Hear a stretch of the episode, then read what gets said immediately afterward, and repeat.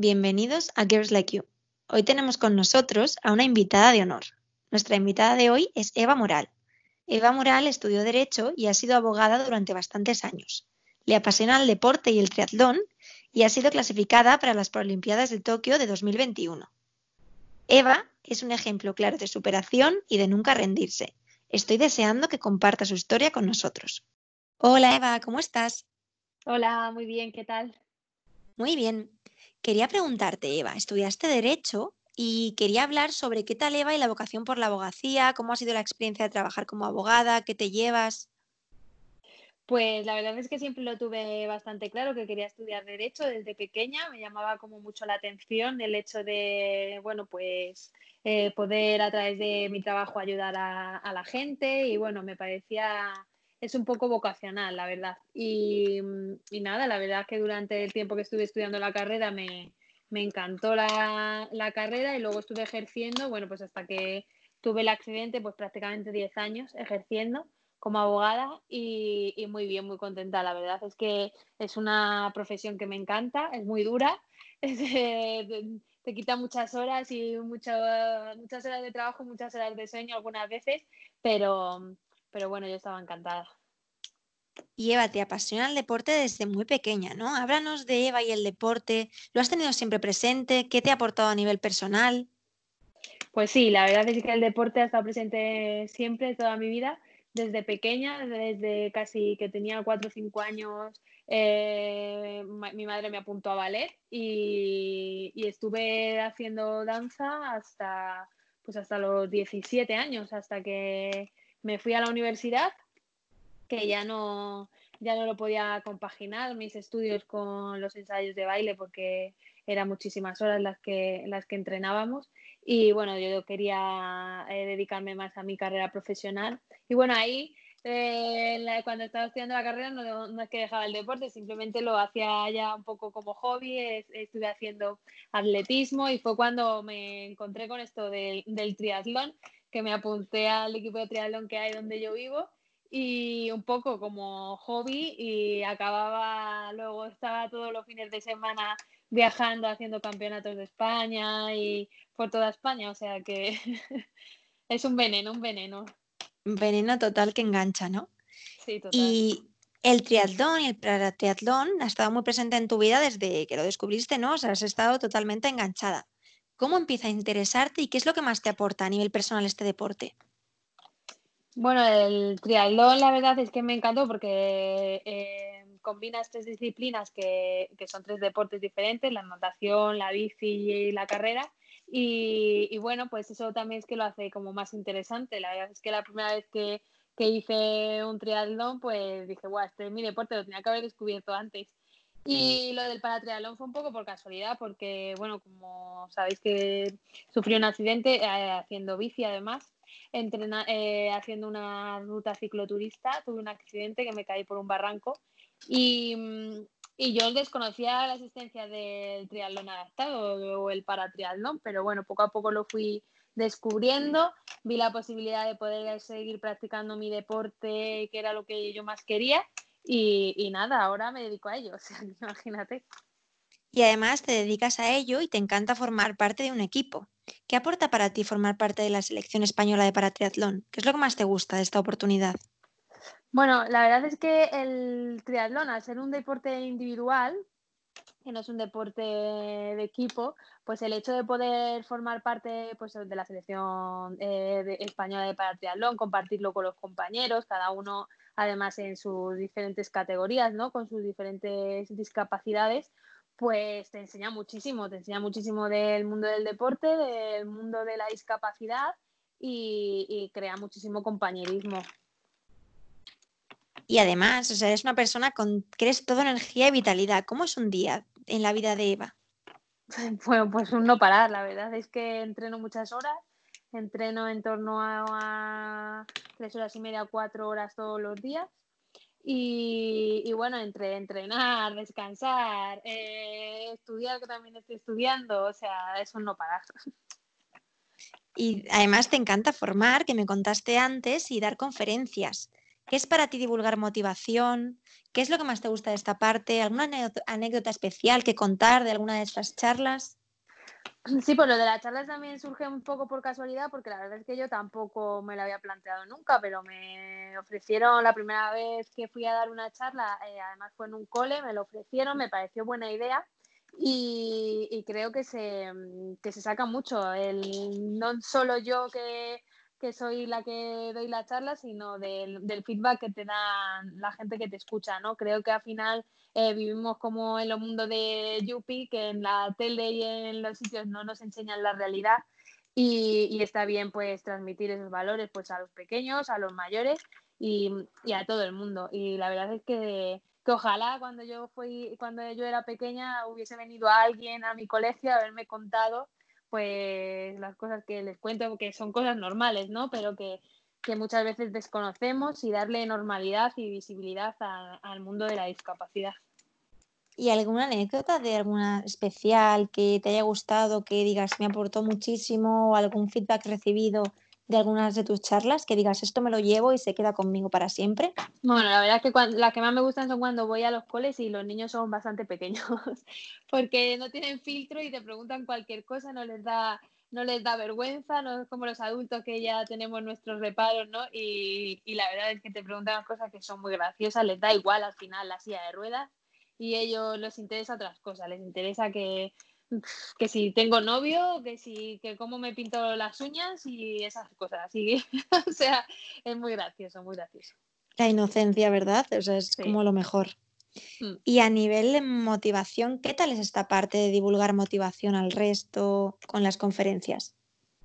Bueno, pues es una gran oportunidad porque al final si de mi historia o de mi día a día pues podemos sacar y ayudar a otras personas para que se motiven, ¿no? A hacer lo que a ellos les guste porque bueno, yo hago deporte que es lo que a mí me gusta y me apasiona, pero cada uno pues tiene su pasión, ¿no? Y su y, se motiva a través de eso. Y hay que buscar un objetivo, una motivación diaria para levantarnos todos los días y seguir luchando por ello. Total, sin duda eres un ejemplo a seguir de motivación y yo creo que de nunca rendirse, ¿no? ¿Qué te ha aportado a nivel personal todos estos años? Pues un aprendizaje eh, constante, no paro de aprender, no paro de sorprenderme a mí misma tampoco desde el minuto uno y, la verdad es que conocer gente maravillosa, también te das cuenta de en estas circunstancias quién está y quién no está ahí, que bueno, que es bueno también porque ahí de vez en cuando hay que hacer limpieza de armario y, y, eso, y conocer y a las personas que están a mi lado y valorarlas más y valorar las pequeñas cosas que bueno eso mucha gente ahora en esta situación se está dando cuenta no que valoramos hay que valorar más las pequeñas cosas del día a día que cuando no las tienes o cuando te pasa cualquier cosa pues es cuando te das cuenta. Totalmente, yo creo que muchas veces nos quedamos como un poco más en lo superficial y si valorásemos cada momento pequeño que tenemos y las pequeñas cosas, de verdad que disfrutaríamos mucho más, ¿verdad? Sí, sí, sí, totalmente, sí. Y bueno, quería preguntarte, porque estás clasificada para los Juegos Paralímpicos de Tokio de 2021, porque se han tenido que aplazar. Son los primeros Juegos en tu categoría. ¿Cómo te sientes? ¿Qué te esperas? ¿Qué sientes? Cuéntame un poco. Bueno, pues la verdad es que es un sueño para mí poder estar allí, eh, poder representar a mi país, poderlo hacer lo mejor posible y con muchas ganas y mucha ilusión. Lo que pasa es que también hay que tener en cuenta que es un camino difícil, arduo, eh, son cuatro años los que nosotros nos estamos preparando para ir a los Juegos. Y bueno, al principio cuando pasó todo esto y nos eh, dijeron que se iban a aplazar para 2021, pues fue un poco de chasco al principio, porque claro, eh, pensaba, lo tengo todo planificado, lo tengo eh, con los entrenadores, etcétera, y es como empezar otra vez, otro año más. Y, pero bueno, en realidad al final era lo más sensato, lo más lógico, por porque la salud es lo primero, porque estábamos en casa y tampoco podíamos entrenar en, en condiciones idóneas y ahí hay que llegar en la máxima condición física posible. Así que nada, con muchas ganas, con mucha ilusión de poderlo vivir y de, de ver allí a mi familia viéndome y animándome. Yo quería darte la enhorabuena porque me pareces un crack, ¿no? O sea, representar a España, representar esta categoría, ser la primera vez ¿Qué es para ti representar a tu país y representar una categoría tan importante que al final es la primera vez que se celebra? ¿Cómo es? Bueno, la verdad es que eso no lo pienso mucho, ¿no? Porque ya suficiente presión tenemos como para pensar en, eso. Eh, está claro que para mí representar a España es, es, un orgullo y creo que mm, España da muy buenos deportistas. El Comité Paralímpico cada vez tiene más apoyos y cada vez nos apoya más a los, a los deportistas.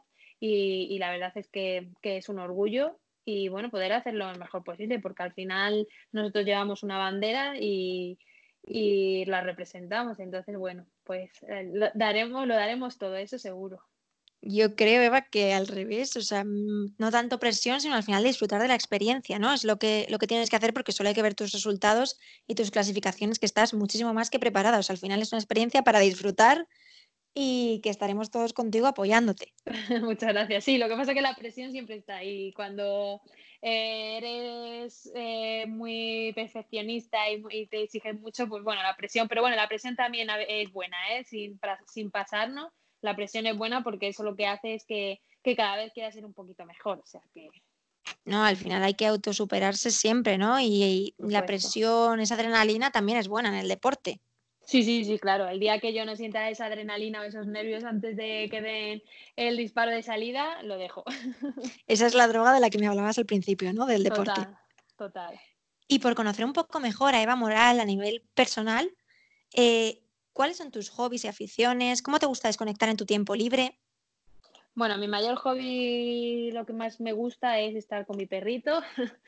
me encantan los animales y tengo, tengo un perro y ahora estoy disfrutando en el confinamiento de él porque durante eh, un año normal viajo muchísimo y estoy mucho tiempo fuera de casa. Se lo quedan mis padres para cuidármelo y, y la verdad es que ahora estoy disfrutando de él y él de mí, que está todo el día pegado a mí y lo vamos a pasar mal cuando nos tengamos que separar. La verdad es que lo que más me gusta, salir a pasear con él, llevármelo al campo, a jugar con él. Y, bueno, luego lo normal de, que hace casi todo el mundo ahora, ¿no? Ver series y, poco más, y leer y, estar con, mi gente. Un pajarito me ha dicho, hablando de tu perrito, que es muy importante para ti la familia, tus padres, tu marido, tu perrito. ¿Qué significa la familia para ti y tu gente? Bueno, para mí, por supuesto, es súper importante, son mi mayor apoyo. Jamás han puesto en duda eh, esta lucha por, por mi sueño, mm, ni siquiera teniéndolo, o sea, habiéndolo pasado tan mal, ¿no? Que en realidad, eh, como muchas veces digo, cuando yo sufrí el accidente, no solo me quedé yo en silla de ruedas, sino que, que a tu familia, a tu, a tu entorno más allegado le cambias la vida. Y, ellos han estado ahí apoyándome siempre, siempre positivos también. Y, nada, y la verdad es que ahora compartimos, bueno, aunque ahora no los puedo ver con esto de, del coronavirus, nos vemos solo por videollamada, pero ahora nos vemos mucho más, mi padre está ahí 100% conmigo, me ayuda en los entrenamientos y, nada, y mi chico, pues nada, lo he encontrado en este mundo, eh, le conocí porque él era guía de un chico ciego en triatlón y pues fíjate, todo lo bueno que me da el deporte, ¿no? Que, bueno, que, nos conocimos hace dos años, ya nos íbamos a casar, pero también el coronavirus nos tuvo que, tuvo que estar presente y tuvimos que aplazarla, pero bueno, eso era lo de menos, era un trámite y una fiesta, en realidad, eh, bueno, estamos juntos y, estamos felices, o sea que, que todo estupendo. te quedan muchas cosas pendientes para el 2021, para Olimpiadas, una boda, lo vas a tener completito. Sí, sí, sí, totalmente. Y ya que hablamos de futuro, ¿qué le espera a Eva? Aparte de todo esto que hemos hablado, que no es poco, ¿algún reto en mente? Bueno, mi reto es poder seguir en el deporte, poder el día que, bueno, pues que ya mi cuerpo diga que, que no puedo competir a alto nivel, obviamente no lo voy a dejar nunca el, el triatlón, pero bueno, estar presente en el mundo del deporte eh, de otra manera, desde las instituciones o dirigiendo un club o una federación es lo que es lo que más me gustaría. De hecho, me estoy formando en ello, he hecho un máster de derecho deportivo. Bueno, para poder estar eh, unificando mis dos pasiones, ¿no? Al final el deporte, el derecho y poder poder ayudar a, la cantera que ojalá venga y, nos sustituya. Y, y, nada, y bueno, y en un futuro pues ser mamá también me encantaría. Qué guay, Eva.